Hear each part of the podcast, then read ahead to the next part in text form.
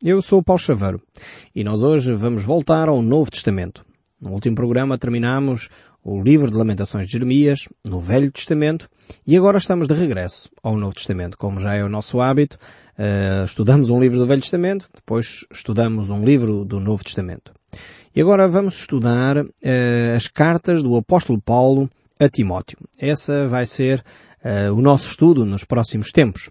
É, este grupo de cartas, esta secção que nós vamos estudar agora, é considerada a secção das cartas pastorais. O apóstolo Paulo escreveu várias cartas uh, no Novo Testamento, algumas delas a igrejas no sentido lato da palavra, eram cartas gerais, podemos dizer assim, e agora ele escreve três cartas chamadas cartas pastorais. A primeira, a segunda Timóteo e o livro de Tito também. É, são escritos do apóstolo Paulo para dar considerações e conselhos muito específicos a dois colegas de trabalho, a dois servos de Deus que tinham colaborado com Paulo na plantação de várias igrejas uh, ali na região uh, da, da Europa Central, da Europa do Sul, junto à Grécia também, enfim, naquela grande região. Então estas cartas aqui uh, que o apóstolo vai escrever são cartas muito pessoais, são cartas que tem um cariz muito, muito próprio, ligeiramente diferente das cartas, eh, portanto, que ele escreve a Efésios ou aos Gálatas, que são cartas mais num sentido geral, que poderiam ser lidas em particular nas igrejas de Éfeso ou, da Galácia, mas ao mesmo tempo eram cartas normalmente uh, escritas também para a maioria das igrejas no sentido mais geral, porque os princípios eram princípios gerais, princípios básicos. Uh, e agora aqui o apóstolo Paulo vai falar numa conversa muito particular e pessoal uh, com Timóteo e Tito. Uh, por um lado, vemos aqui que a Bíblia nos dá nestas cartas pastorais orientações muito específicas sobre a liderança das igrejas. E isto é um assunto, creio eu, extremamente pertinente para a nossa época. Nós temos vivido uh, tempos onde se questiona muito a questão da liderança, como é que deve ser a liderança, que liderança é que está correta, uh, e estas cartas aqui vão dar requisitos fundamentais para aqueles que aspiram uh, à liderança, seja ela a liderança numa igreja, como é óbvio, tem características muito particulares, mas também liderança no sentido geral. Creio sinceramente, uh, e hoje têm-se feito estudos uh, muito interessantes nesta área, que os líderes, acima de tudo, devem ser pessoas de caráter. Mais até do que pessoas com grandes habilidades, e às vezes nós olhamos para a liderança mais pelas habilidades que elas têm do que uh, pelo caráter que eles têm. Na realidade, nós precisamos de líderes de caráter. Líderes que assumem aquilo que dizem. Líderes que são verdadeiros e transparentes. Líderes que são capazes de ser coerentes com as suas ações e com as suas palavras. Nós precisamos de líderes assim para a nossa nação. E essas características nós vamos encontrar aqui neste livro de 1 e 2 Timóteo e no livro de Tito também. Nós poderíamos eh, olhar para este livro aqui de Timóteo e eh, analisá-lo desta, desta forma. Por exemplo, o primeiro eh, capítulo poderíamos ver a fé da Igreja ou a doutrina da Igreja. No segundo capítulo de 1 Timóteo nós poderíamos intitulá-lo A Ordem, como viver em ordem dentro da Igreja. Por outro lado, o capítulo 3 nós teríamos os líderes da Igreja. O capítulo 4, a apostasia, que é o afastamento da fé.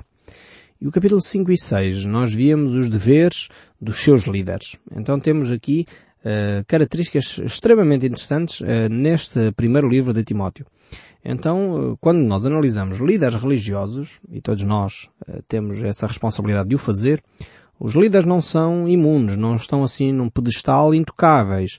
Não, a Bíblia tem características muito concretas pelas quais os líderes devem ser analisados, avaliados e antes até de nomeados. Os líderes devem ser avaliados e passar por esse processo muito antes até de serem nomeados e consagrados ao ministério. Isto é vital para que depois não ouçamos às vezes notícias muito tristes de que fulano tal fez isto ou aquilo que desagrada e enfim, não é de acordo com a função que a pessoa desempenha. Creio que se nós seguíssemos mais de perto os princípios que a Bíblia enumera para a liderança, provavelmente nós teríamos menos surpresas nesta área. É fundamental nós analisarmos as Escrituras mais uma vez e retirarmos delas os princípios vitais para a liderança uh, espiritual de uma congregação uh, de uma igreja. Às vezes nós valorizamos excessivamente, enfim, os canudos, os diplomas, e esquecemos que para um líder de uma igreja, o vital, o fundamental é o caráter. Isto é a coisa mais importante. E nós vamos ver exatamente isso. Vamos ver e quando chegarmos lá aos capítulos que tratam deste assunto, vamos verificar que 90% das características que são apontadas pelo apóstolo Paulo para um líder, 90% tem a ver com caráter. 10% tem a ver com a formação, com a competência. Uh, realmente é, extremamente interessante. Eu acho que deveríamos voltar a adotar, uh, aqueles que ainda não o fizeram, adotar de novo este modelo uh, de escolha dos nossos líderes. Os líderes devem ser escolhidos não porque fizeram um curso bíblico, um seminário ou faculdade de, de teologia, mas porque têm um caráter exemplar. E isto é vital. Aliás, eh, se nós lembrarmos bem os escândalos que têm ocorrido, e que alguns deles vêm a lume nas notícias, enfim, nos jornais, eh, as razões são sempre de ordem de caráter. São porque um pastor ou um padre foi apanhado aqui ou ali a cometer uh, determinados atos que não eram legítimos, não eram lícitos para a função de um sacerdote. Portanto, e por isso mesmo, uh, o que está normalmente em causa é o caráter. E nós deveríamos dar, de facto, um grande ênfase a esse aspecto. Depois temos a segunda carta que o apóstolo Paulo escreve a Timóteo. E poderíamos também dividir da, da seguinte forma. O primeiro capítulo, as aflições. O segundo capítulo, as atividades da Igreja. O terceiro e quarto capítulo sobre a apostasia. E depois entramos no livro de Tito. Uh, e o primeiro e segundo capítulo fala outra vez da ordem, da doutrina da Igreja. E o terceiro capítulo, o livro de Tito é mais pequeno, uh, o terceiro capítulo fala acerca das boas obras uh, que cada um, como Igreja e cada um individualmente, deve ter. Então, são os assuntos vitais que nós podemos analisar ao longo destas cartas uh, pastorais. Vamos ver aqui que no tempo de Paulo uh, não havia a preocupação com os edifícios. Isso vamos encontrar também aqui nestas cartas. É extremamente interessante. Nós hoje em dia, se calhar você que me está a ouvir uh, fará isso com naturalidade. Quando a gente fala vamos à igreja, o que é que as pessoas pensam? Num edifício qualquer uh, que se situa numa parte qualquer da cidade ou da vila ou da aldeia, que é um edifício tem uma porta, tem janelas, enfim, tem uma configuração que nós até uh, podemos facilmente desenhar e, enfim, uh, pedir. Aliás, as crianças na escola, quando aprendem a letra I, vem normalmente nos manuais o desenho de um prédio que simboliza a igreja. Mas aqui nos textos bíblicos, igreja não é sinónimo de edifício. Igreja não é sinónimo de paredes, não é sinónimo de tijolo, não é sinónimo de cimento. Igreja é sinónimo de pessoas. E isto seria bom que nós interiorizássemos este, este princípio de igreja que nós temos aqui nas Escrituras. A palavra igreja tem mais a ver com o grupo de pessoas, com a assembleia das pessoas, Uh, por isso algumas igrejas assumiram o, o, termo Assembleia de qualquer coisa, Assembleia de Deus ou Assembleia disto ou daquilo, porque de facto tem, a palavra original tem a ver com isto, com esta ideia de Assembleia. Então a igreja tem a ver mais com pessoas do que propriamente uh, com paredes, com edifícios. Os edifícios mudam-se. As pessoas é que são as verdadeiras as verdadeiras pedras uh, que constroem uma igreja. É por isso que às vezes, uh, se nós visitarmos as grandes catedrais, infelizmente estão vazias. Porquê? Porque a igreja não tem a ver com pedras. Aliás, Jesus Cristo disse uma frase uh, ficou célebre e aliás o acusaram depois mais tarde por causa disso. Ele dizia quando apontou o templo de Jerusalém que ele o destruía em três dias e em três dias o reedificava. Porque Deus não, não olha para as questões de pedras, Deus não, não se importa em ter um templo, ter eh, no fundo uma catedral ou isto ou aquilo, isto é irrelevante uh, para o relacionamento com Deus. Aliás, Jesus disse mais à frente, capítulo 4 do Evangelho de João, que os verdadeiros adoradores, e a questão ali era sobre a adoração, onde é que se devia de adorar, se era no templo em Jerusalém ou num outro local qualquer. E Jesus diz, o que importa é que os verdadeiros adoradores adorem a Deus em espírito e em verdade. O local é irrelevante. O ser numa catedral onde está muito bem ornamentada, que tem uns vitrais bonitos, claro, é bonito, não há dúvidas sobre isso, em termos arquitetónicos, mas isso não é a igreja. Eu espero não o decepcionar muito, mas é isso que nós vamos encontrar aqui nas Escrituras. Eu prefiro ficar naquilo que a Bíblia diz e do que tentarmos manter conceitos eh, que os são por causa da nossa tradição. Então temos que entender isto. É verdade que a Igreja reúne-se a algum sítio e foi por causa disso que ao longo do tempo uh, o espaço físico passou a ser designado por igreja. Porque as pessoas reuniam-se naquele espaço e então as pessoas passaram a dizer, ok, vamos à igreja. Mas o ir à igreja era ir ter com o grupo. Só que as pessoas mais tarde ficaram com a ideia do edifício e não do grupo das pessoas. Então ir à igreja, quando dizemos ir à igreja, é ir ter com um grupo de pessoas que está uh, junta para adorar a Deus em espírito e em verdade. Eu espero que isso vá ajudando a nós também uh, irmos mudando até a nossa uh, linguagem, a nossa nomenclatura, a nossa maneira de falar, uh, por causa de, daquilo que a Bíblia nos ensina. É importante nós interiorizarmos os ensinos de Deus também para nós. Então vejamos aqui o que é que Deus nos ensina. E vamos pegar então neste primeiro livro de Timóteo, que ele nos dá, no capítulo 1, o verso 3. Vamos pegar por aí e vejamos então o que é que o texto bíblico nos ensina. Diz assim, Quando eu estava de viagem rumo à Macedónia, te roguei que permanecesses ainda em Éfeso, para admoestares a essas pessoas, a fim de que não ensinem outra doutrina o apóstolo Paulo aqui está preocupado, e é por isso que ele vai escrever esta carta a Timóteo, está preocupado com o ensino, com o ensino da doutrina. Está preocupado porque havia pessoas naquela época já que uh, estavam a ensinar uma doutrina errada. Então uh, temos que ter muita atenção sempre que há alguém que ensina a doutrina correta, infelizmente isto responde àquela pergunta que habitualmente fazem, porque é que há tantas igrejas? O apóstolo Paulo dá aqui a resposta é porque há sempre pessoas e Satanás por detrás, porque estamos a falar de aspectos de ordem espiritual, uh, Satanás por detrás que quer confundir as pessoas. E por isso mesmo leva outras pessoas, outros líderes, muitos deles até que falam de uma forma eloquente, parecem muito sábios na forma como falam, a trazer uh, ensinos que não são de acordo com os ensinos de Jesus Cristo. São falsas doutrinas. E o apóstolo Paulo tem necessidade de, então, alertar Timóteo para relembrá-lo, no fundo, qual foi o objetivo ao deixá-lo em Éfeso. Ele estava na igreja de Éfeso exatamente para admoestar as pessoas por causa da falsa doutrina, por causa dos falsos ensinamentos. E isso deve nos fazer também a nós pensar.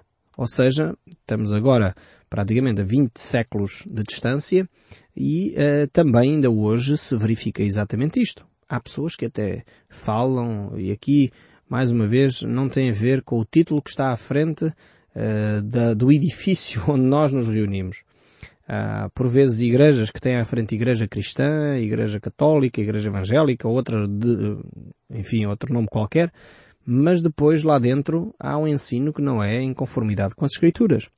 É por isso quando vários ouvintes me escrevem ao telefone a perguntar qual é a igreja correta, a igreja que eu devo frequentar, a igreja que eu devo seguir, a minha resposta tem sempre sido e mantém-se, uh, procurem uma igreja onde a Bíblia é ensinada corretamente. E como é que eu vou saber que a Bíblia é ensinada corretamente? Temos que fazer o trabalho de casa, não é? Temos que olhar para as Escrituras, temos que verificar se aquilo que está a ser ensinado é ou não em conformidade com as Escrituras.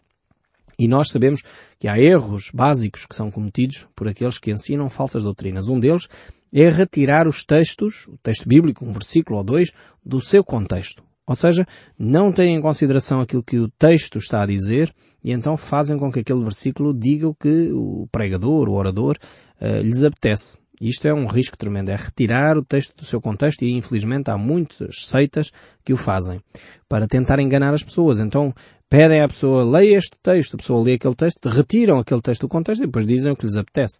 E isto é perigosíssimo. Nós temos que ter atenção àquilo que a Bíblia diz. E devemos sempre ler os versículos antes, os versículos depois. Isto é uma regra básica para entender um texto, não é? Uh, porque senão corremos sérios riscos de fazer as Escrituras dizerem tudo e mais alguma coisa eh, retirando os textos do seu contexto. É por isso que eu sempre insisto aos nossos ouvintes, quando estão a ouvir o nosso programa, tenham a Bíblia aberta, confiram nas Escrituras, porque é fundamental que a gente fique cientes do que estamos a aprender aqui neste momento. Eh, porque devemos realmente olhar para todas as Escrituras e entender o seu contexto mais lato, inclusive o seu contexto histórico, o seu contexto cultural, para podermos retirar do texto bíblico os ensinos e os princípios básicos que são fundamentais e são aplicáveis ainda hoje. São transversais a, a, todas as culturas, a todos os séculos, são princípios dados por Deus. E é isso que nos interessa uh, nos textos bíblicos, não é? Voltando então aqui ao nosso texto, vamos verificar que o apóstolo Paulo estava então preocupado com esta situação.